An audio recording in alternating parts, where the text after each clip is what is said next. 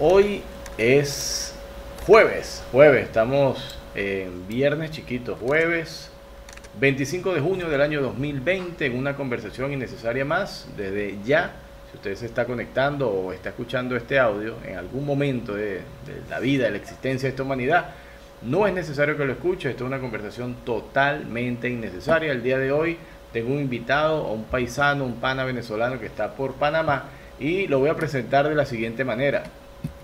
El camino se hace al andar. Nunca me pude imaginar a dónde iba a parar cuando comencé a caminar. Cada quien tiene su marca personal, eso resulta muy especial. Es un hábito muy sano. Al pasar un paisano, uno dice de una, ese es venezolano. Puede ser psicológico para estar en el diván. Pensamientos en su mente seguro han de alojar. Daremos la bienvenida al pana Johan. ¿Cómo estás, hermano? ¿Cómo te ha ido? Oye, vale, tú eres todo un poeta, vale. Gracias, gracias. Bien, bien, bien. De verdad que agradecido de estar contigo aquí esta noche. Extraordinario, oye, vale. Bueno, un pro ahí, un duro ahí haciendo, ¿ah? Ahí, haciendo poesía. Ahí. Mi hermano, yo hago poesía, escribo texto, guiones, doblo aguarepa, ro- doblo ropa, lavo un limpio muchacho, toda vaina, lloro muerto, no me pare bola, todo lo que haya que hacer yo lo hago. Hay, hay que, hay Yo que- plastifico carnet y entonces ahora, tú sabes que se me cayó uno de los negocios que tenía que era plastificaba carnet, chico. Y ahora los carnets vienen plastificados. Estamos fritos. Ahora tienes que hacer carnet. las cosas que se me van quitando los trabajos. No, se te van quitando los trabajos, porque ahora con el coronavirus tampoco puedes llorar a los muertos. Entonces, coño, ya tengo dos trabajos menos. Sí, es cierto, es verdad, no puedes hacer funerales, no, no, todo eso restringido. Eh, Es verdad que ese, ese, ese trabajito de llorar muerto está jodido. Hoy, mira, hoy pasé por una calle aquí en la ciudad de Guayaquil, para todos los que están escuchando y viendo esto, yo estoy en la ciudad de Guayaquil, en Ecuador, y Johan está en Panamá. Tú estás en Ciudad de En la Panamá. ciudad de Panamá. En Ciudad de Panamá, ok. En Ciudad Como dicen los panameños, hasta Completa. Panamá. ¿Cierto? hasta Panamá. hasta. Panamá, ok.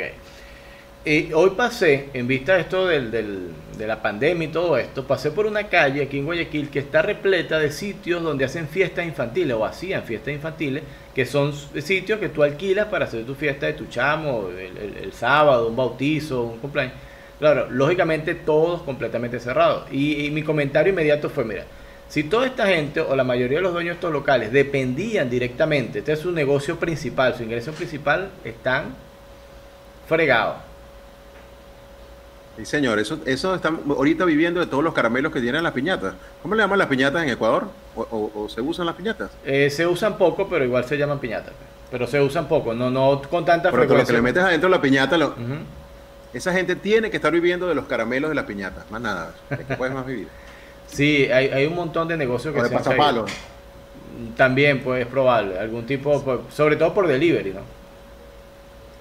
Sí, me imagino. Ah, hay una de las cosas, yo no sé, Cabanero, te pregunto si allá ha sido igual que aquí, nuestros paisanos, con esta eh, cuarentena, lo que ha proliferado, pero que hay de cada 10 negocios o de 10 emprendimientos, 14 son ventas de pequeños. ¿Pasa lo mismo en Ecuador? Eh, aquí se vende más la arepa, el perro y la hamburguesa, y hasta el pepito se llega. Pero el, el, el tequeño, eh, por, por algunas redes, por WhatsApp, alguien la hace y te, lo- te los ofrece así, pero así masivamente no, no. Verdad que no, sí he visto, pero no tanto. Allá es el pa- allá el rey es el tequeño. Huye todo el que, porque claro, ahorita con, con el tema de la cuarentena es más fácil llevar un pequeño. Eh, y yo me imagino todo el mundo, yo no sé de dónde sacó todo el mundo, me imagino que se meterán en YouTube y empiecen a ver unos tutoriales y dicen, no, ya se hace pequeño, vámonos a vender pequeños por la calle. Y ahí, mira, te lo juro que no, no pueden haber menos de 30, de 30 nombres de tequechín, tequeñísimo, tequeñote, tequeñín, teque, tequeño crudo, entonces todos, todos los nombres pequeños que hay, increíble. Hay más pequeños de lo que uno come, porque tú no comes tanto pequeño. Tú en Venezuela no comías. La gente pensará en otros países que la gente come pequeño acá ratico. Nosotros comemos arepa acá ratico o empanadas, pero pequeño en fiestas nada más. Sí, el, el tequeño era un... El pasapalo, eso sí, en toda fiesta que se respetase de ser una fiesta, estaba una mesa con tequeño. Eso es indiscutible.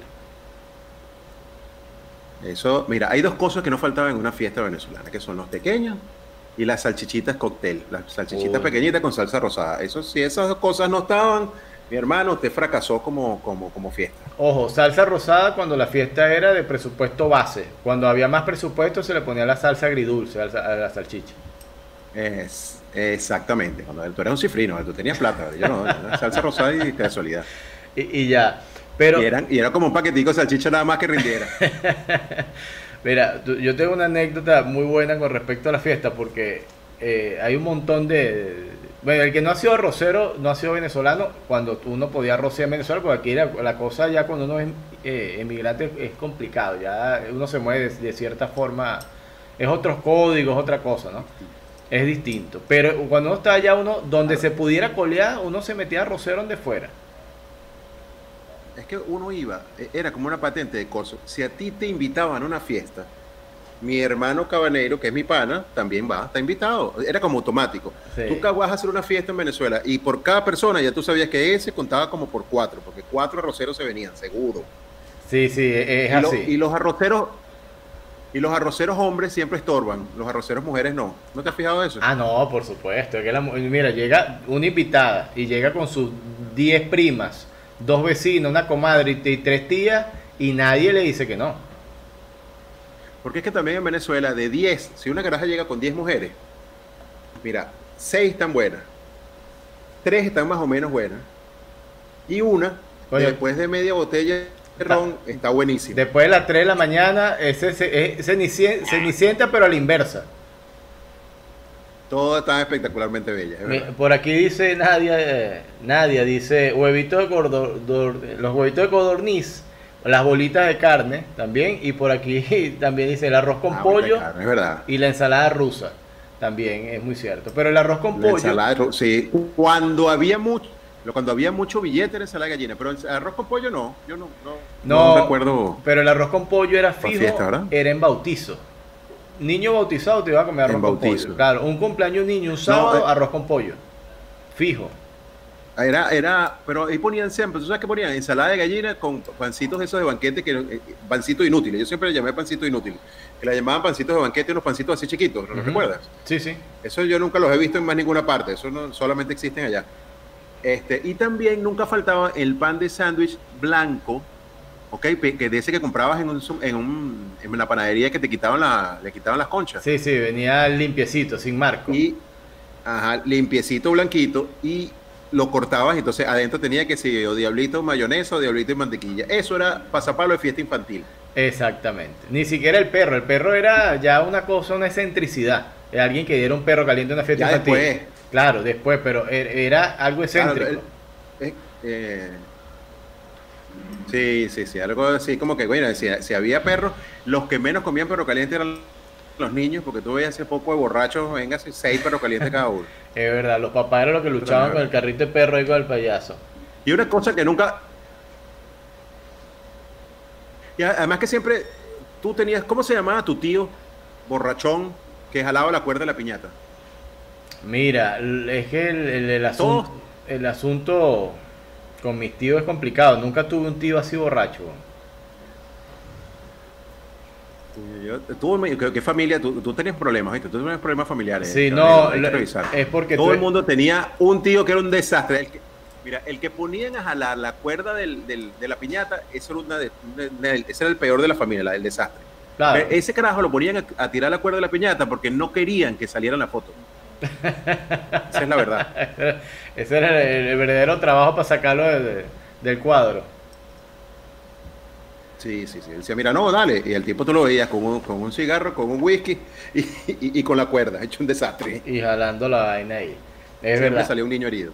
Sí, es, mm, tú eh, en tu infancia recuerdas que eh, rompiste piñata hasta qué edad más o menos. Oye, es que yo, eh, mira, yo, yo, no sé, yo me imagino que como 6, 7 años, por ahí. ¿Y tienes conciencia de alguna piñata? Tampoco me gustaban mucho las piñatas porque veía.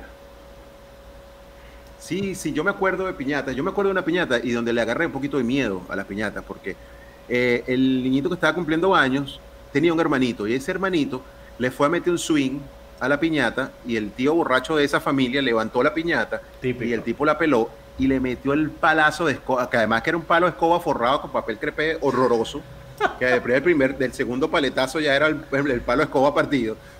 Y le metió, hermano, ese paletazo a su hermanito en toda la cabeza y le abrió el día de su cumpleaños, donde están todos sus amiguitos, todos felices, como 10 puntos. Entonces yo dije, mira, le queda la piñata. Mm, puño, yo mejor no, esto no es mi. No, yo prefiero comer torta, ¿viste? Claro, claro. Y esperaba que se rompiera la vaina y me metí de cabeza. Eso te quedó. Eh, porque vi, es que vi el swing así como en cámara lenta. bueno, las piñatas tenían su, siempre tenían su herido. Siempre tenían su herido y siempre tenían también una tía gorda que se metía en, el medio de los niños a agarrar eh, los jugueticos. Yo no sé por qué. Siempre había una señora, siempre. Sí, eso es muy típico. Que encima estaba regañando a otro niño, ¿no? Mira, ahí no una, no una. Yo puedo decir que incluso el, hecho de que se rompiese la piñata y arrojase la cantidad de caramelos y de jugueticos plásticos inservibles que, lo que hacía era uno gastar plata con esa vaina, era, producía, no sé, como un, una sensación de, de, combate entre las mamás de los niños que tenían más energía y más alegría y, más ánimo de meterse, echarse coñazo por agarrar esa vaina, que los mismos niños. Pero es que por eso, porque no éramos una generación de cristal, caballero, eso es lo que pasa. Cuando tú, si tú ibas por una fiesta y te daban tu bolsita y tú no agarrabas tu bolsita, ¿verdad? Y venías con tres cositas nada más, para donde tu mamá o tu papá, tu mamá o tu papá lo que te iban a decir, tú eres pendejo, muchacho, me haces el favor y te vas y buscas tu vaina. Me, vuelves con la bolsa llena. Iba y venía con la bolsa llena. Ahorita, no, ahorita yo creo que ni piñatas existen, no, no hay piñatas, ¿para qué? Está loco. Sí, hay muy poca, muy poca. Mira, no sé por qué. Yo creo que no, no existe. Pero te tengo. Ya no les dan palos, creo que las rompen con unos palitos.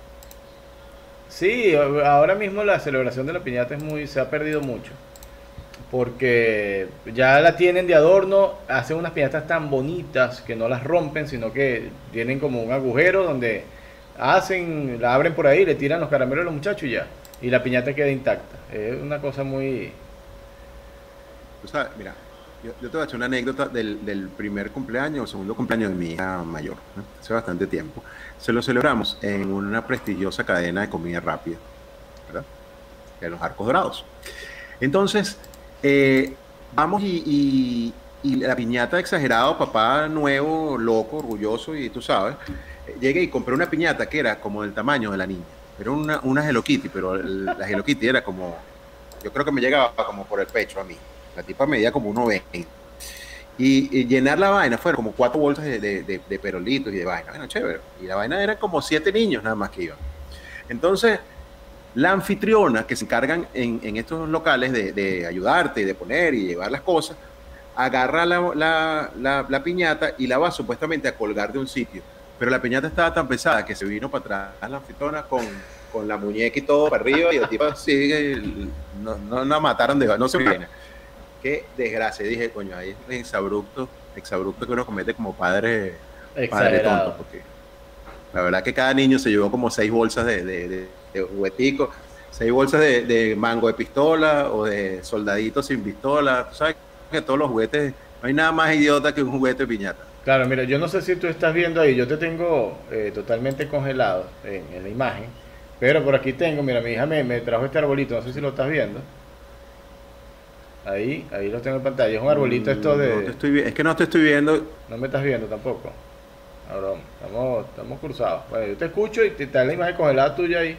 ya estamos de vuelta, ya estamos de vuelta. Ya estamos de vuelta. Aquí vamos a, a, retomar la conversación. Estamos en un punto totalmente interesante de, de estamos de vuelta. De la festividad, sí, estamos de vuelta, estamos en vivo. Eh, eh. Estamos de vuelta ya. Ahí un pequeño percance. A esta hora la, la, conexión se torna pesada. No sé si. Sí, estamos en vivo y estamos totalmente innecesarios, pero bien. Sí. No sé, eh, Johan, si allá en Panamá pasa ese mismo fenómeno, puede ser por la coyuntura de la hora. A esta hora, 7, 8 de la noche. Que, que, todo el mundo haciendo live en todas partes, como unos locos. Sí, eh, la, la, conexión. Mira, yo tengo acá, en eh, donde estoy en la casa, yo tengo una conexión de 80, sí, sí. De 80 Pero gigas y, y, y, sufro a esta hora. Imagínate. No, yo tengo aquí 20 y conecto todas las noches en este. Ah, imagínate, ¿sí?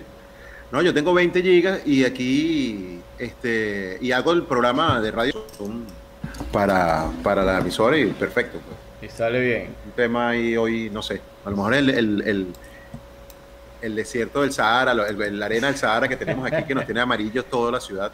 Claro. Es increíble que, que no ves a, a 20 kilómetros, no ves.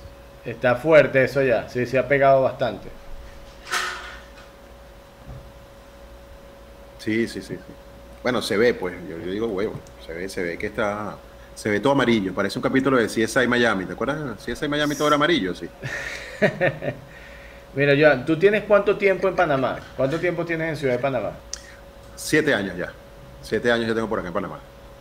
¿Recuerda la fecha exacta? Y he visto, eh, sí, mira, tú sabes que yo llegué aquí el 15, para ver, 15 de diciembre vine primeramente, eh, perdón, pero un primero de diciembre llegué aquí por 20 días, me mandó una compañía por la cual yo trabajaba y me mandó 20 días, me dijo, vente una semana, 10 días para Panamá, a ver si te gusta y bueno, hacemos algo y te cambiamos para allá. Y yo, ah, bueno, chévere. Este, me vine y esos 15 días, eso, ese, esa semana, esos 15 días se convirtieron en regresar a buscar las cosas y un mes y medio después venirme a quedar. Eso fue... en el 2013. Por eso, pero fue diciembre del 2012 entonces. Fuiste en diciembre del 2012 y después regresaste para el... Fue... Primero de 2013. Exactamente. Y después llegué como en abril. Llegué como en abril, más o menos, dos, o tres meses después. Es cierto, yo nunca he estado en Ciudad de Panamá. Este, pero se puede decir la primera vez que toqué Panamá. Ok. Creo que eh, un par de veces he estado en tránsito en el aeropuerto, pero es cierto que el, calor es tan, tan, tan fuerte en la ciudad, la, sensación de humedad. Mira, es como si estuvieses dentro de una olla de presión junto con una, no sé, con un guiso. Estás ahí sentado en el medio, estás así. La, hay, hay, días que la humedad aquí llega a 90%, por ejemplo. 92%, 93%. Yo lo que digo es, bueno, si haces aire y, y caerá agua, ¿no? Es algo que yo no entiendo pero llega a 90%. Y sobre todo cuando estás llegando, ya después tu cuerpo, obviamente el, cuerpo perfecto del, humano eh, se va adaptando, pero al principio es que vives, hermano, vives con la cara chorreada, el cabello te cambia, eh, te cambia la, la, piel, todas estas cosas, porque bueno, obviamente no estás acostumbrado, ¿no? Claro. Es que llueve mucho, llueve muchísimo, viene con siete, ocho meses al año llueve, por lo menos una vez al día, entonces, cuando tienes una un solazo, un sol fuerte y después te cae un palo de agua, lo que hace es que el vapor que se levanta del mismo piso es increíble. Es fuerte, claro, es fuerte. Eh, y bueno, es constantemente. Eh, es impresionante. Yo me quejo mucho, bueno, no me quejo, antes me quejaba mucho del calor de Guayaquil, porque el calor de Guayaquil es muy similar a Maracaibo. Incluso yo he escuchado a maracuchos aquí quejándose del calor de Guayaquil. Y, y lo he tomado por el lado amable. Eh, se pusieron finos los maracuchos. Sí, sí, te lo juro. Yo he escuchado maracuchos aquí quejándose del calor de Guayaquil. No está fácil, es mucho calor. Pero. Fíjate, aquí los maracuchos andan como en su casa. Tranquilito. Pero es un calor seco. Eh, no, es un calor húmedo también. Se genera una humedad considerable. Sí. Ah, ok, está bien. No, yo, yo pienso que en el fondo, eh, a pesar de todo la humedad se mantiene, pues la humedad, se mantiene, ah, llega un momento que te, que te quedas tranquilo. Eh, solo cuando ya llega diciembre, entre diciembre y marzo, eh, Panamá, oye, tiene un, un, aire a, Caracas cuando están, no quizás Caracas, pero quizás Maracay, algo así que hace un poquitico más de, hace calor, pero no tanto, y hace una brisita sabrosa que, que, que te olvida, te hace olvidar un poquito la humedad y el calorón, ¿no? Pero es lo que llaman aquí el verano. Chévere. Y ahora mismo es una duda que tengo personal. El verano es que deja de llover. Deja de ver, sí, es al contrario, al contrario. Eso sí. Mira, una, una, consulta particular. ¿Hay tanto venezolano como había antes en Panamá? ¿Se fue mucho venezolano o ahora hay más que antes? ¿Cómo está esa situación de, la población migrante venezolana allá? No, hay, no, hay, menos. Hay muchísima, muchísima gente que se ha ido. Eh, en los últimos dos años se ha ido un gentío. Eh, eso para nadie es un secreto. Y lo que estoy escuchando en este momento, yo como agente de, medios de comunicación y contacto siempre con gente y con la comunidad bastante, eh, esto no va, en lo que se abra la cuarentena, yo creo que va a haber una estampida de compatriotas que se van a ir a Venezuela. Muchísimo, muchísimo. Además de gente que se va a ir a otros países. Eso lo veo clarito. Lógicamente por asuntos de, temas de trabajo, de, reubicación, de problemas de, solventar económicamente la situación. El tema económico es, duro. Pues. Panamá de por sí es duro porque es una, ciudad muy cara. Eh, eh, la comida es cara, los medicamentos son caros, los artículos de limpieza son caros, son, son de verdad que inclusive mucho más fuertes o mucho más caros que en Estados Unidos, eh, siendo dólares igual y, viniendo todas estas cosas por, por el libre comercio pero eh, no, definitivamente, mira, hay un tema de oportunidades de trabajo y yo pienso que esto, la cuarentena o, la pandemia ha destrozado la economía del país, de, todos los países, pues vamos a estar claro, de todos los países. Claro. Entonces yo quiero que hay mucha gente que dice, mira, prefiero estar eh, sin medio con mi mamá y mi papá que sin medio llevando palo por ahí, por, por otro país.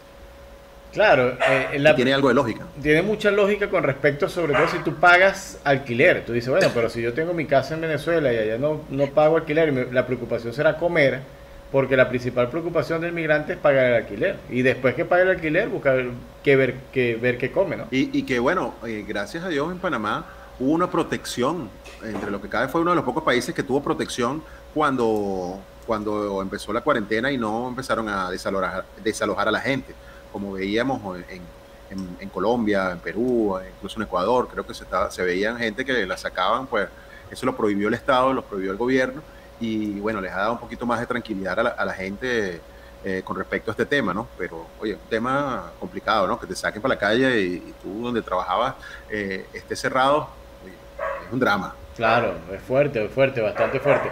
Eh, gracias a Dios que existió esa protección y en Perú fue donde se vio más. En Perú hubo mucho venezolano que salió y, no, y ojo, y, en Perú, sobre todo en Lima, en la capital, no fue tanto el tema venezolano. Nosotros lo vivimos y, conocemos esa realidad porque somos venezolanos y estamos pendientes de las noticias. Pero eh, eh, la migración en Lima fue de, de nacionales también, muchos peruanos que son del interior de Perú que vive en Lima trabajando alquilado y al, ver la pandemia también salió de la ciudad. E, eso también fue una realidad. Vamos a ver que tenemos un pequeño conveniente con el amigo Johan acá. Ah, te, te, perdí por un segundo, pero no te veo, pero tranquilo. Claro, porque hay gente que no salve mucho. Al, fin, al final yo creo que de una u otra manera, eh, eh, coño, es un momento para, para seres humanos, para que la gente sea un poquito más, más humana, más que pasa es que como que no tienen de pronto ese nivel o nivel de estudio, y yo creo que eso es donde se veía más eso, ¿no? Donde no había, no había más, mayor conciencia. En el interior, en cosas que es difícil, porque podía pasar. Lo que pasa es que los venezolanos no estamos acostumbrados a eso, y yo creo que eso es lo más, lo más complicado. Los venezolanos, quien sea, es tu hermano, no importa de dónde es, de dónde viene, de dónde está, si está mal, coño, tú lo ayudas independientemente de que lo conozca, no lo conozca, es portugués, español, italiano, colombiano, chileno, donde sea. Mira, todo el mundo se sentía en Venezuela como hermano. Y eso es algo que, bueno, es complicado y no podemos ir por el mundo esperando que la gente sea igual que nosotros, ¿no? Eso somos nosotros. Ya. Sí, es complicado, sobre todo con el tema, tú sabes que uno siempre jode y eso yo lo explico cada vez que puedo, porque yo incluso acá en, en Ecuador, yo tengo chistes sobre negros, pero eh, desde el punto de vista de cómo ve la sociedad local acá a los negros. Porque aquí la ciudad, por ejemplo, si tú dices el sur de Guayaquil, es, un, eh, es, la, eh, es, la, parte habitada por la mayoría de, de, la población, es morena, pues negra. Y de hecho existe el, hecho de que tú no le puedes decir negro un negro. Acá es moreno, es una persona morena. Y eh, entonces hay como cierto tabú y si se respira como que cierto racismo y ciertas cosas. Ay, yo le digo, pero ¿por qué, hermano? Le digo, si tú eres negro, eres negro. Y si el tipo se ve negro, coño, es negro. Eso no, eso no, no, no es culpa mía. Eso es, así. Y entonces dice, no, que eso es una falta de respeto y tal. Y coño, nosotros le tenemos tanto cariño a los negros de nosotros que nos joda. El que en una familia es medio morenito, así no sea negro, es el negro. Lo bautizan de una vez. No sé si.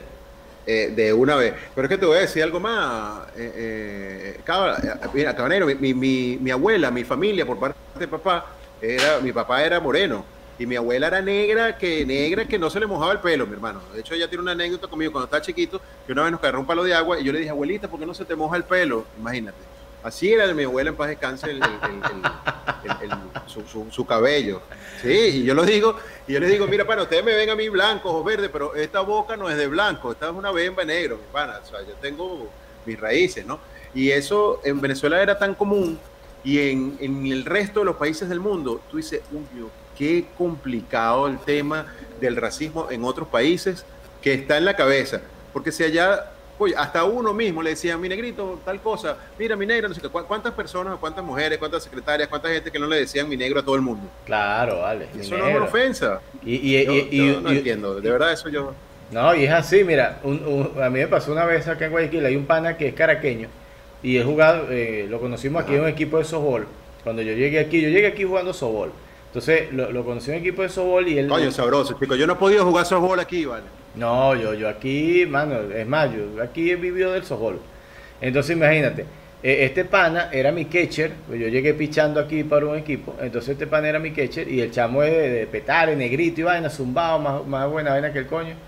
Y, y, un día voy caminando una calle y él está en la otra acera y yo le digo, mira mi negro, mi negro. y lo empiezo a llamar. y, vale que no. y una persona que está cerca me dice, tú eres loco, ¿cómo vas a llamar un negro así que se te va a molestar? No vale, ese negro es el mío, vale, ve acá. Y el hombre llega y me abraza y tal. Ese es mi negro, mi ese, negro. Ese es mi negro, no jodas, ese negro es mío, no jodas. y entonces... Sí, es increíble, es increíble. Sí, sí, vale, eh, es otra cosa, ¿no? De pana. Y aquí pasa mucho, porque aquí es predominante, ¿no? El moreno es predominante acá en Panamá. Ok. Este, pero no andan con, mira, de, de, verdad no andan con esa, con esas tonterías, ¿no? No andan con esas tonterías. El tema del panameño es que el panameño es serio, por naturaleza, es una persona seria, es una persona que si tú no lo conoces, hasta que tú no estableces un vínculo de amistad con el panameño, el panameño es serio. Es, es una persona, tú sabes, cara, cara seria. Entonces, eso conlleva a que la gente piense que, eh, oye, que, que, el panameño esto, que el panameño aquello. No, para acá quien tiene una personalidad distinta y la personalidad panameño es serio. Nosotros no somos serios. Claro. Nosotros, mira, tú, tú, conoces a un venezolano donde quiera o conoces a alguien y ya es tu hermano para toda la vida. No. Eso es ya tu pan. Mira, no sé mi hermano, chico. Yo tengo un hermano en Ecuador que se llama Cabaneiro, chico. Ya, ya, porque hablamos una vez, que los conocimos y ya, ya eso es. Y, y eso es difícil de encontrar en las otras nacionalidades porque lo ven extraño, la gente lo ve como como que este tipo sí es confianzudo, Confia este tipo esa es la palabra. trata así. Esa es la palabra, confianzudo. Porque Nosotros somos confianzudos de una. Porque, eh, mira, yo me acuerdo una vez aquí, eh, un, un, primo mío estaba casado eh, con una panameña, ¿no? Y en una de esas la, la, muchacha dice en una fiesta, en una reunión, dice, ah, es que yo, eh, yo tengo una casa en la playa y habíamos como, era un cumpleaños mío y había como 30 personas. Bueno, nos, ya tenemos casa en la playa, vámonos, empezó todo el mundo a echar broma. Y la muchacha puso una cara, bueno, la tipa dijo, ya va, esperen un momento, pero yo tengo una casa en la pero es, de mi, es, para mi familia, no para, yo no los estoy invitando, no se equivoquen. o sea, ni siquiera entendió la echadera de vaina, ¿sabes? Pues, claro. Es, es, es, el tema, es, es un tema nuestro, que, que es lo que yo creo que muchas veces cae mal afuera. Sí, es probable. Más que la, más que, ay, que, la, que, los venezolanos son altaneros, que para allá que para acá, bueno, si hay, si hay su par que pueden ser así, pero en general yo creo que va más por el tema por el tema de, de, de esa, de esa confianza que, que, que, no te has ganado, pues que la gente siente que no te has ganado esa confianza como que me, me trates con tanto cariño. Sí, y se sienten invadidos. A mí me pasa mucho porque yo soy muy impertinente y entonces siempre quiero estar de todo de toda situación sacando un chiste, un comentario. Creo que tienes un teléfono cerca del computador que te está haciendo interferencia. Sí, lo estoy sacando. Ok. Precisamente eso es lo que estaba haciendo. Ok. Entonces, ese, ese, ese chiste fresco, ese, ese comentario inoportuno, siempre eh, me, me, perjudica. Porque si lo hago, así lo haga inocentemente, de buena manera, buscando que la gente se ría, si no lo hago eh, eh, ante personas que entiendan lo que estoy haciendo, me meto en problemas. La gente se molesta. Sí, yo, yo aprendí, bueno, una de las vainas más, más difíciles de emigrar y te tiene que haber pasado a ti es los chinazos. Ah, no. Claro, muchísimo. Esto, esos juegos de barrio de nosotros, que, que, lo entendemos nada más nosotros, yo después me di cuenta que lo entendemos nada más nosotros en el mundo, pero ya el panameño empieza, ya, ya con tanto tiempo, con tanta gente que estuvo acá y con tanto interacción con venezolanos, ya, ya el panameño empieza, epa, ya va, claro. espérate un momentico. Empieza a agarrarse de los chinazos y empieza ya inclusive a responderte, ¿no? Sí, sí. Este, a, pero cuando tú llegas aquí, vas con una conversación, cuando llegabas recién llegadito, una conversación seria, algo que de repente estabas hablando de una cosa o de otra, y de repente te tirabas esa sorpresa, tú, ay Dios mío santo, ¿qué, qué, qué hiciste o, qué dijiste que la gente se volvió loca? O tú te quedabas mordiéndote la boca como que... ¿Cuántas veces te ha pasado eso? Que tú, no, sí, sí ha pasado. Mira, ahí, así como el sketch este de, Radio Rochela que tenían del tipo que siempre tiraba el chinazo y, nunca lo, le paraban ah. bola hasta que lo jodían a él mismo. Eh, aquí en Ecuador, para que tú pases algo, te piden que tomes algo y lo pases, escógeme. Escoge, cógeme, cógeme aquí, cógeme esto, cógeme. Aquí también, ajá. Y entonces, claro, uno así, de, yo, no me pidas eso, ¿vale? pídeme que te lo pase, que te lo acerque, pero, pero que te lo coja inmediatamente, coño, no, es complicado. Entonces, y, y, sí, sí, sí. y quien te, lo, quien te es que cógeme, que lo usa todo el mundo. Sí. El cógeme que lo usa todo el mundo, para a nosotros, eh, para allá va, o sea, allá nada se coge, todo lo que se coge es sexo, más nada. no, sí, sí. No hay otra manera, nada. Allá agarra, toma, lo que tú quieras, pero no coge nada. Pásame, pásame eso. Ah, ok, toma. Pásame. Sí, entonces bueno, ya es un juego de Aquí palabras. Que no puedes decir. sí, aquí, bueno, uno aprende también la jerga, ¿no? Del país donde va. Aquí el tema es eh, verga. Verga aquí es, directamente pene y se convierte en un problema gigante porque cuando tú dices verga, coño, es como si tú estuvieras diciendo, o sea, eh, eh, como nosotros dijéramos huevo. Pues, Sí, sí, es lo mismo. No, es lo mismo. Entonces tú dices pene, Ana dice pene y tú dices, uh, verga, la gente. Entonces te podrás imaginar el trabajo de los maracuchos, maracuchos trabajando aquí cómo la gente eh, eh, o los panameños a su alrededor llegaban, bueno, deshechos y locos, porque imagínate todas las veces que, un maracucho puede decir, y, todas, todas las palabras que derivan de verga que puede decir un maracucho. Vergación, vergacioncita. Pero mira, el maracucho tiene que desverga, desvergarzarse, tiene que decir como de quitarse la verga encima. Sí, sí, yo creo que en algún momento, yo, no sé si podrán. Pero es así. Mira, es una duda, yo no sé si podrán. Mira, aquí tengo una serie de refranes. Vamos a ver si tú me llevas el ritmo. Estamos luchando con el delay y con la conexión. No, sé. Eh, vamos a comenzar. Vamos a ver si los pega. si estás jodido, te puedo decir que tú estás en 3 y 2. Ok. Chivo. En 3 y 2. En 3 y 2, perfecto. Chivo que se devuelve. Se esnuca. Se esnuca. Quedarse eh, aquí la cagué, entonces me quedé sin el chivo y... Y sin el mecate. Sin el mecate. A, cada, a cada cochino le llega... Su sábado. Su sábado. Estamos esperando el, sábado de, del cochino de los bigotes, pero le llegará. Coño, sí, el hijo de puta ese se vistió de blanco estos días, pareció una, no, una, una loca, rara. Ok, Guerra avisada. Es una vaca loca, exactamente. Sí. No mata soldados, pero los maestras decían otra vaina aparte, porque la maestra, ese es un dicho de maestra solamente, ¿verdad? Cuando te, te, te, anunciaba un examen. Ajá, sí, exacto. sí, es verdad, cuando te anunciaba un examen, decía, mira, esto va a salir en el examen. Un examen, una cosa. Guerra avisada no mata soldados y si lo mata es por descuidado, es verdad. Sí, sí, mira, yo recuerdo, yo recuerdo un profesor de matemática que tuve que me, me, jodió como tres años con esa vaina y siempre me jodía. Eh, y era, eh, eh, el, profesor se llamaba Robert. No había, que ganar, no había manera de ganarle la guerra. No, y tú te acuerdas que cuando uno estudiaba en el liceo en los 90 existía la reparación y la reparación era en septiembre antes de que arrancara el año escolar en octubre, en cuando estaba en el liceo, ¿no? no exacto. Entonces. Eh, Preparar era, olvídate de vacaciones para tu vida. Todas las vacaciones estudiando para poder hacer el examen de reparación. Entonces, este profesor, como sabía que yo estaba más frito que el coño en primer año de, matemática, me decía: Cabaneiro, Cabaneiro, me decía. Usted está fijo para septiembre, usted no, nadie le quite ese cupo para septiembre. Y yo, coño, no jodas. Usted no se salva ni con Nada, ese me tenía jodido. Mira, cabra, la cabra siempre tira. Para el monte. Te fijo. Te lo decía uno a, muchacho cuando agarraba como para la grama. Ay, muchacho, cabra siempre tira para el monte. Siempre tira para el monte. O cuando uno la cagaba en algo, siempre la, la caga. Entonces, no, tranquilo, que la cabra siempre tira para el monte. Yo sabía que le iba a cagar. Pero no, chiquito, se quedaba. ¿Cómo? Eso deciste, carajo, pana. Claro, empezaba. Después que le entendí, coño. Yo soy una cagada. Tenías que buscarte una cabra y empezar a hacer la observación a ver qué hacía la cabra. Exactamente. Cachicamo diciéndole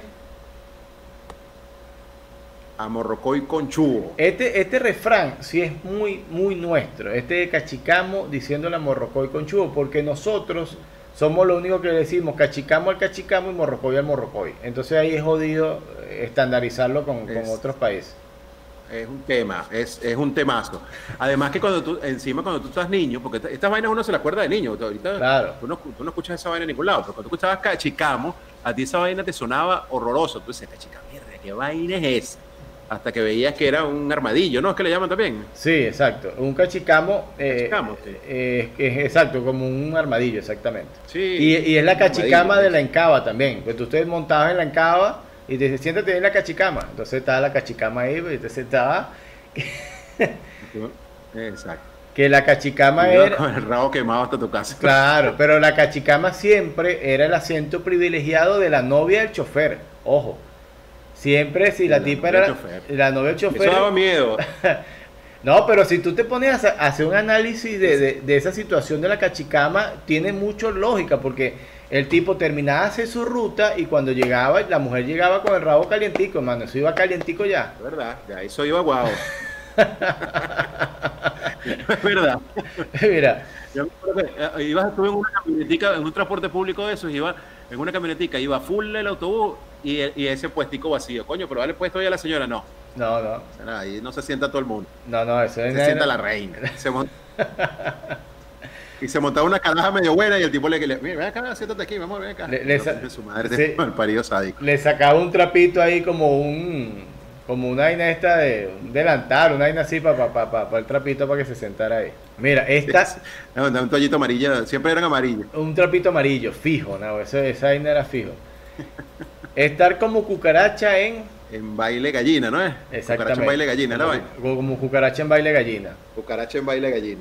Estar, Eso estaba fuera de, fuera de sitio. sí, está extraviado. Ese es cuando tú te metes arro- de arrocero, eh, mal vestido, en una fiesta de, de- de que todo el mundo va de etiqueta. Coño, estás no jodas. Y, exacto. Y todo el mundo se enteró que tú eras el arrocero. Coño, Estar como caimán en. Coño, en Boca de Río, es la vaina, en Boca de Charco. No, Como caimán casi. en Boca Río. No, casi. Está, está por ahí, está por ahí.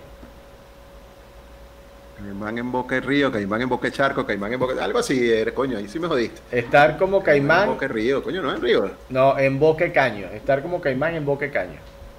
De caño, eso es verdad, en caño.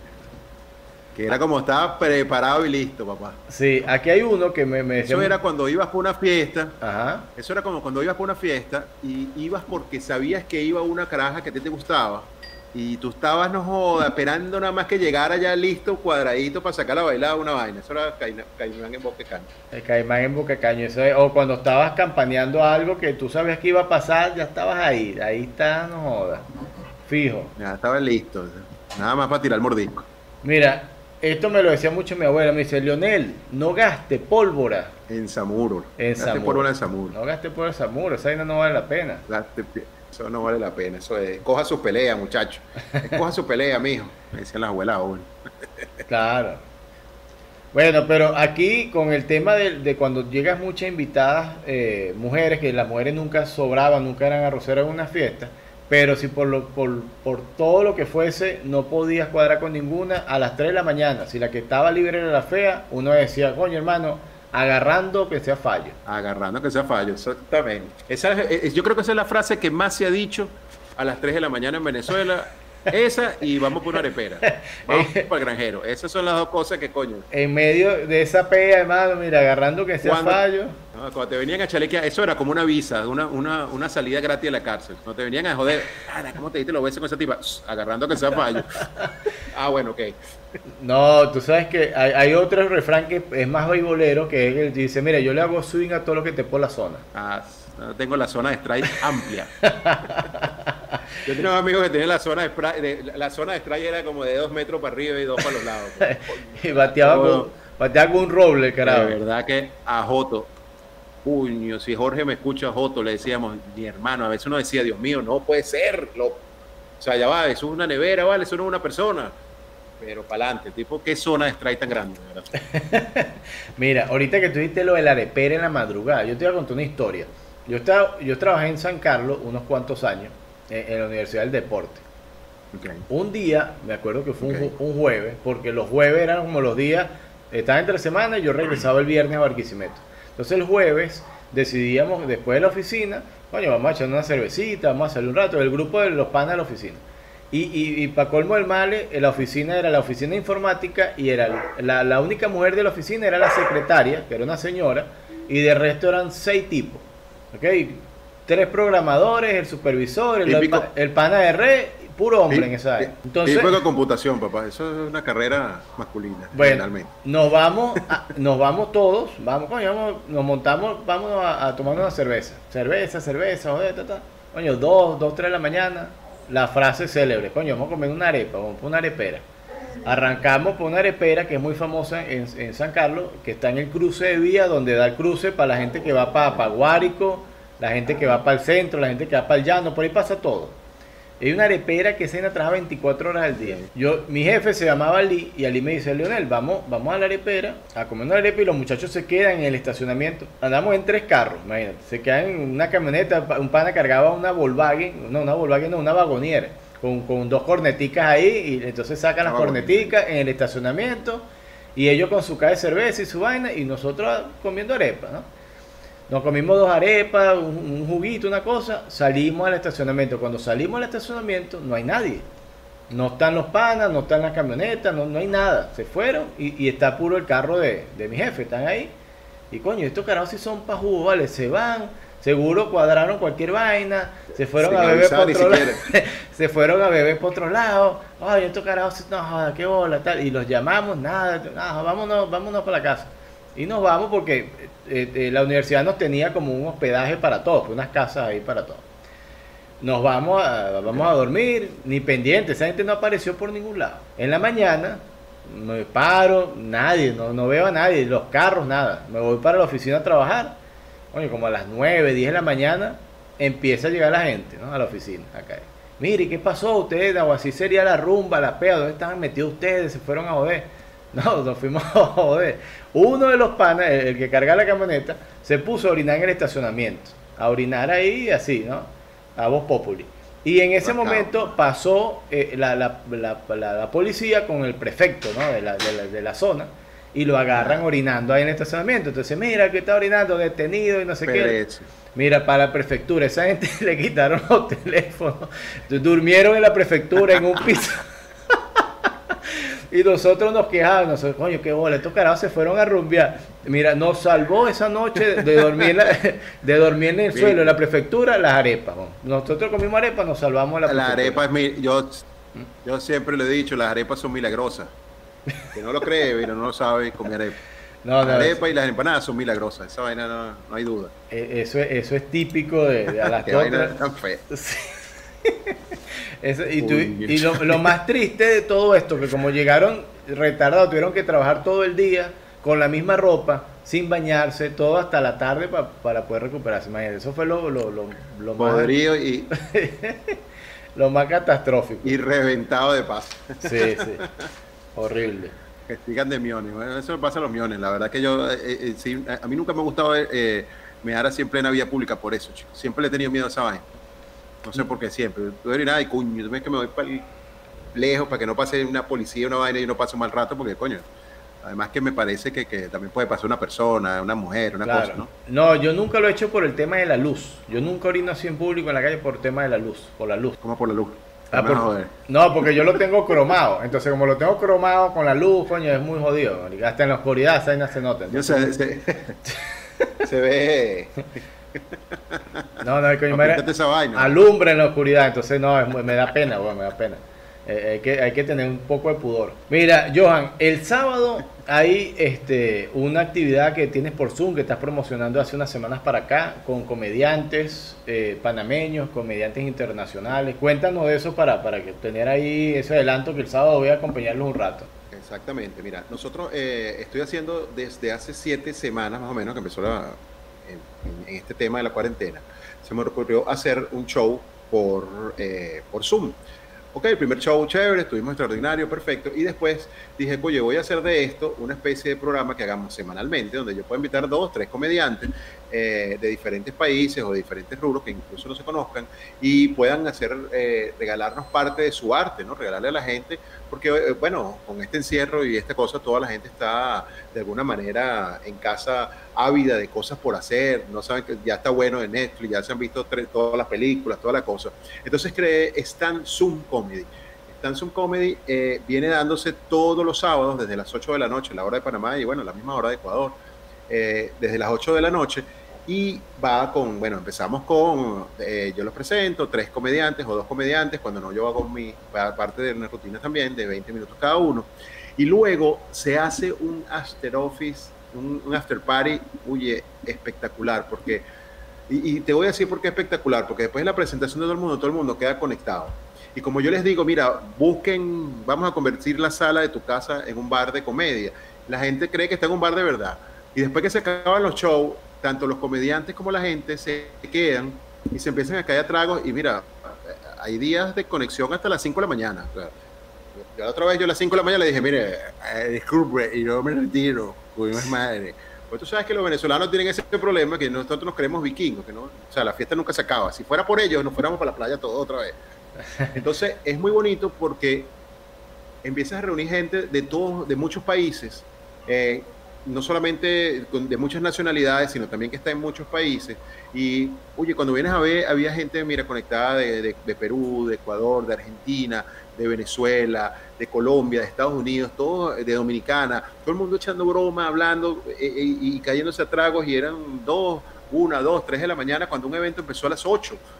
Yo la otra vez, yo, yo, a veces, yo lo grabo, ¿verdad? Y la última vez, eh, una de las últimas veces lo grabé y cuando me acordé de borrarlo, iban ocho horas y media, imagínate tú. Imagínate, ocho horas. Cuando, cuando, cuando, cuando corté el Zoom, ocho horas. ¿Qué te pasa a ti? ¿Qué manera es esta de que.? Pero es que como, es como si estuvieses en algún lugar, como si estuvieses con tus amigos allá con la, con la vagoniera ahí puesta y las cornetas y te estás cayendo a cervezas jodiendo con gente que, que no, que a veces ni conoces, porque no los conoces. y, y ¿sabes? se convierten ya, yo siempre digo que los seguidores de Instagram o de, o de, tu show o de lo que sea se convierten ya como en familia de uno, con amigos de uno y, y, cada vez son más, ¿no? Entonces, oye, la verdad que se la pasa uno súper sabroso. Todos los sábados a las 8 de la noche están Subcomedy, bueno, me siguen por las redes sociales, por arroba el Johan Show, yo siempre lo estoy publicando. Y esta semana vamos a tener a, a Cabanero por allá eh, echando, bueno, dando su rutina y después lo secuestramos y lo dejamos ahí un buen rato. Hablar de pelota, pues sé que le gusta el béisbol, coño, y vamos a hablar de pelota. Hay varios peloteros que se conectan por ahí. Claro, eh, está bien. No, este sábado voy a, voy a estar sumándome. No prometo que me quede hasta las 5 de la mañana porque no está fácil. pero sí, pero sí eh, sé que, Que, que, es una forma de enganchar, de contactar, de, de, conectar con las personas, porque hay muchos paisanos y, y personas de todas partes que esta pandemia están viviendo solo en un apartamento que están viviendo solo en un cuartito. Y de repente esa es una ventana de, de, de, hacer conexión, de hacer feeling con gente que está pasando igual que yo, de reírnos, de compartir un rato y de compartir experiencia. ¿no? Mira, la semana pasada pasó algo como eso que tú estás diciendo, tan importante, que eh, se conectó una persona y estaba así y, nunca prendió, yo les pido a todos que prendan la cámara para verles las caras, quiénes son, cómo la, ta, en una de esas, eh, eh, más o menos en la, en la mecánica del, del programa. Y, oye, agarro y una persona nunca, nunca aprendió, nunca aprendió. Entonces, después que se termina el show, bueno, lo aprendes o lo aprendes, eres de mentira, no sé qué cosa, empezaba, todo el mundo empezó, todo el mundo abrió las audios y empezó a meterse con la persona. Empezó el chalequeo, y, ahí empezó el chalequeo y la, mujer, la muchacha se conectó, la señora, porque era una señora. Bueno, vale, esa señora estuvo echando cuentos y, y, y una profesora universitaria que estaba aquí en Panamá, por cierto, y estuvo echando cuentos y hablando, mira, hasta las 3 de la mañana. Y decía eso mismo que tú estás diciendo. Mire, yo, yo estoy aquí, mi hijo, eh, ella estaba viendo con su, con su hijo, y el hijo ahí tranquilo, y se puso a hablar y hablar y echa cuentos, y, dice, cuye, ¿qué, qué, terapia, qué catarsis es esto. La verdad que, es sabroso estar con, con, tanta gente conversando que uno no conoce y temas, porque empiezan a hablar, se mete política, se meten cosas, que si el coronavirus, que si aquello, que si lo otro, empiezan a echar chistes, a echar broma. Johan, otro poquito más de chiste, coño me tienen partido en dos, porque tengo que hacer tres rutinas después, a veces en la noche. no, está, yo lo que empiezo a meterme con ellos, empiezo a joderlos, a chalequearlos a todos para que se les quite. Claro, entonces es un maratón, imagínate. Lo, que te lanza es un maratón. Sí, a veces, bueno, y, sirve para todo. La verdad que sirve de, alguna medida para, para, coño, para drenar un poco tantas cosas y tantas malas noticias que tenemos hoy en día, día a día. Yo creo que el humor es la mejor manera. Claro, sin duda alguna que sí. Sin, duda Mira, te, te, extiendo, Leonel, de una vez la invitación para devolver, vamos a devolver esta entrevista para que estés con nosotros en, mi programa En Malas Compañías el lunes de la semana que viene. Vamos a ver si cuadramos. Este, ¿Cómo estás el lunes a las 7 de la noche? Eh, mira, ¿cómo está esa agenda ya tengo, de grabación? Sí, yo tengo mi agenda acá. Mira, puede ser, no sé si puede ser más temprano o más tarde incluso. Si, si me puedo ofrecer para las 8, 9 de la noche. No, es un programa en vivo. A las 8 puede ser, porque, eh, eh, sí, sí, es en vivo y es, y sale por la radio también, entonces ah, es de siete, entre 7 y 9. Ok. Eh, te digo porque... Pero entre 7 y 9, perfecto, si te comentas a las 8.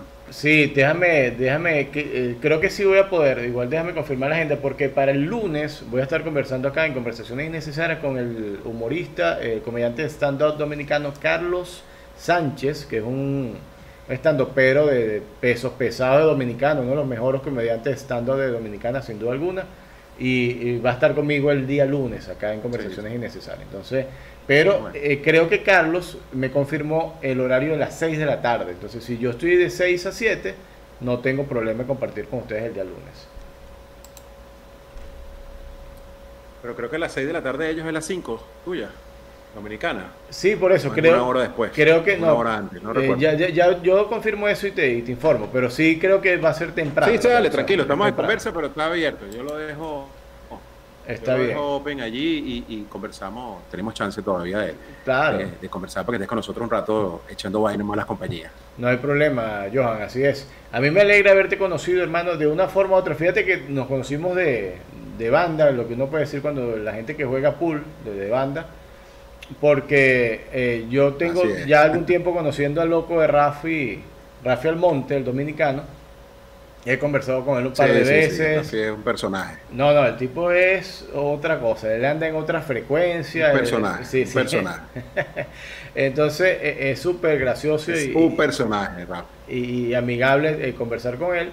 Y él fue quien me dijo, mira, yo conozco a Johan y tal. Entonces, imagínate, en este devenir de ir conociendo personas, de ir buscando gente que esté haciendo lo mismo que uno hace, es interesante y, se lo agradezco a Rafi del, tremendo tipazo que es él y de haberme puesto en contacto contigo, bueno, que ya, como tú lo dijiste, somos hermanos y bueno, de aquí para adelante echar lo que salga, hermano.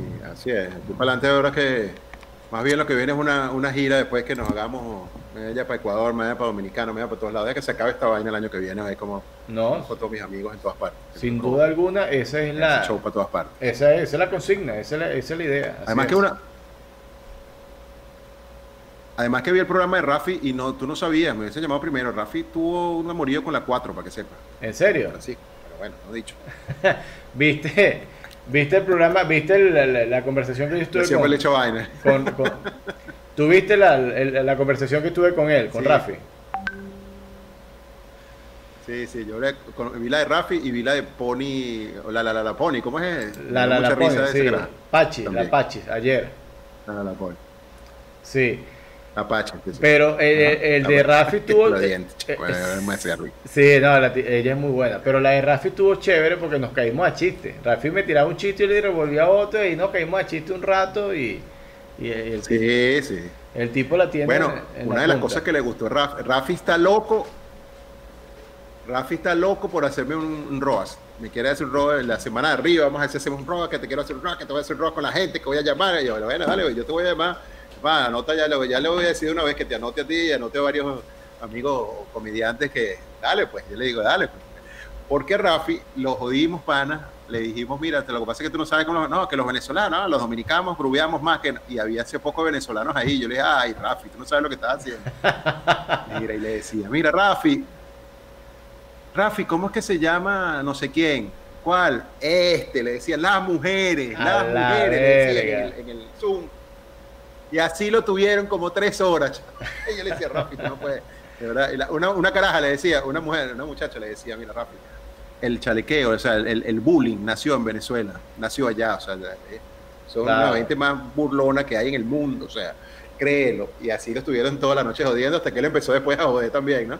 Claro, es que de hecho nosotros nos enteramos... Que no, Rafi no mucho aprecio. no mucho. Y nosotros nos enteramos que el bullying existía cuando empezamos a salir, porque para nosotros eso no existía nunca, eso es normal. El- nosotros el chalequeo y, y, ey, un chalequeo normal, un chalequeo. ey, y, y, y, y el- y al contrario de que no hagas, cuando tú veías que alguien no aguantaba, tú le decías, lo miraba a los ojos y le decías, mira papá, aguanta chalequeo, porque aquí el que aguante es el que vale. Vale, porque a mí una vez me invitaron para un programa, aquí a, a un, a, un, a un comediante. Y al tipo que le estaban haciendo, porque claro, me, invitó alguien que yo que me conoce que dice, mira, pana, este tipo es una rata pa- para, para, para chalequear, pues. Y entonces me invitan y yo no conozco al tipo y yo dije, pana, déjenme de último y yo me fui por las mesas. ¿Tú conoces a este carajo? Sí.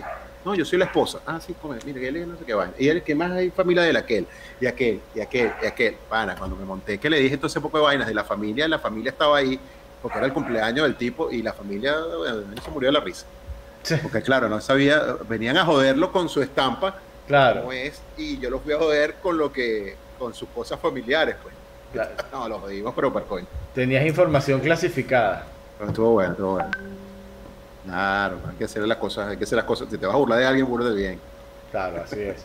Tú sabes que yo tengo un pana que casualidad está en Panamá, y le voy a escribir para que el sábado se conecte. Eh, tengo unos amigos que están allí en Panamá y uno de ellos es un pana que nosotros de toda la vida le decimos cabezón y no es por cariño, sino porque el pana es cabezón. Ok, Y exacto. un día, yo le recuerdo, en su casa él tenía, él tenía una mesa de pool, entonces eh, su casa era el centro de, de concentración, de- del punto de encuentro de, ese era el club. Exacto, de todos los panas así de la cuadra, ese era el punto para planear salidas, comida, lo que tú quisieras, era ahí jugando pool. Entonces un día compramos un poco de cerveza, una comida, no sé qué, y empezamos a jugar Claro, pues se convierte en la casa club. Exacto, esa, esa era nuestra casa club. Yo estaba ladillado y me iba a jugar pool para su casa. Entonces, eh, un día empezamos, Claro, que es así. empezamos, mira, como a mediodía, un sábado, ¿no? A jugar, a, a- a jugar pool, a comer, y, y- y lo empezamos a chalequear, coño, cabezón, tal vaina, coño, cabezón, cabezón, y eso fue cabezón y cabezón y cabezón durante todo el día. Mira, el hombre se vino a rechar así en serio, de arrecharse y decir, coño, va, ya no me estén chalequeando más. Como a las 2 de la mañana, más o menos, de- desde el mediodía. Ojo, desde el mediodía a las 2 de la mañana, que ya el hombre ya no Coño, aguantó más. tipo Ey, tiene aguante, ¿viste? Tiene aguante. no, no, bueno. no, y, y un dato, él era el dueño de la casa y él era el dueño de la mesa de pool. Imagínate, yo no, en cualquier lado te mandan para el coño, eh, tú estás, él era el dueño. No, ¿ah? Exacto, cualquier carajo eso me van para el coño en mi casa, coño de madre. Poco coño madre en mi casa Coño, pero la vida. aguante, ¿viste? Los quiere, mira, ese carajo los quiere que jode, ¿viste? Sí. Do- 12 horas de chalequeo, coño. Sácamelo para verlo. No, ese pana está allá en Panamá, yo le voy a escribir para que se conecte el sábado y ahí lo sumamos, ¿viste? Dale, dale, buenísimo. Buenísimo. Mira, Johan, yo entonces No, ya ten- espectacular que, que el sábado esté con nosotros. No, así es. Yo voy a, voy a preparar un material chévere para el sábado. Tiene un, algo nos está jodiendo la vida. Buenísimo. Ahí con el audio. Se está jodiendo, está entrando muy fuerte. Sí, no sé qué es, pero yo no es aquí voy ya, porque yo tengo el teléfono apagado inclusive. Sí, Y- pero no aquí. escucho, ¿Sí algo? Ya, déjame. Wow. y no sé qué le haya pasado, no sé si es que tengo, yo tengo temas de internet hoy, al parecer. Ok. Eso Mira, que no llovió ni nada hoy, pero está, Bueno. está extraño. algo, algo afectó ahí. Ya tenemos sobre la hora, pese a los Sí. percances y los problemas de internet y, el Pese a, lo- a lo- la imagen. a los todo. cortes. Sí, a todo, ya estamos por una hora, estamos súper bien. Eh, yo estoy complacido de haber conversado contigo, Johan, que pese a la al contacto por ahí por WhatsApp, el escribir, no es igual que verse la cara, que conversar, que, que escucharse. Ag- te agradezco la receptividad, el tiempo y sobre todo esa buena onda, esa buena vibra que, que siempre estamos radiando y, y que somos, todos somos embajadores de nuestro país donde estemos, ante una persona o ante 200, pero siempre estamos dando lo que es nuestro país, mostrando lo que es nuestro país a través de nosotros. Y eso es algo que yo le pido a los panes. Digo, mira, si tú estás en un lado, compórtate, porque la gente no va a decir, ese tipo, tal vaina, nos va a decir, los venezolanos son así, de, de, de forma genérica, automáticamente. Exactamente. Entonces, eso es importante siempre hacerlo. ¿no? Y una, y una de las cosas que yo siempre eh, eh, tomo como bandera eh, desde hace mucho tiempo que estoy en Panamá, mira, los buenos somos más. Entonces, en la medida de que tú seas bueno, en la medida de que tú seas empático y respetes a la gente y al país donde estás, esa es la medida que ese país te va a amar. Cuando uno de nosotros lo hace mal, está rayando a 30 millones de personas, no se está rayando él. Así, que, hermano, respírate profundo, sea empático y póngase la bandera de Venezuela en la cabeza eh, con orgullo, pero con mucho respeto a donde estés, al país donde estés. Eso es muy importante. Para mí un placer, eh, Leonel, de verdad que un placer eh, conocerte, que hayamos conversado por aquí. Ya sabes que tienes un amigo aquí en Panamá eh, y yo sé que tengo un amigo ya en Ecuador y seguimos en adelante. El sábado nos vemos para reírnos y pasarla bien otro rato más. Y de eso se trata, la hermandad. como seres humanos y como venezolanos y como, como hermanos tenemos que estar todos unidos alrededor del mundo para hacer las cosas bonitas y las cosas bien hechas. Así es, Así que éxito y que sigas para adelante con las conversaciones innecesarias. Así es, gracias hermanito, estamos hablando, que estés muy bien, un fuerte abrazo y ya saben, esta conversación es totalmente innecesaria, mañana día, mañana es viernes, mañana viernes. Viernes, eh, comienzo del fin de semana, estaré hablando con la doctora Solecito, ella es una comediante argentina de stand-up que va a estar conversando sobre un show que también tiene un, un show para el sábado. Entonces mañana voy a estar hablando con la doctora Solecito sobre eso, una comediante súper simpática, súper amena, el día de mañana. Así que gracias Johan, nos vemos mañana, que estén muy bien, donde quiera que se encuentre, pásela bien.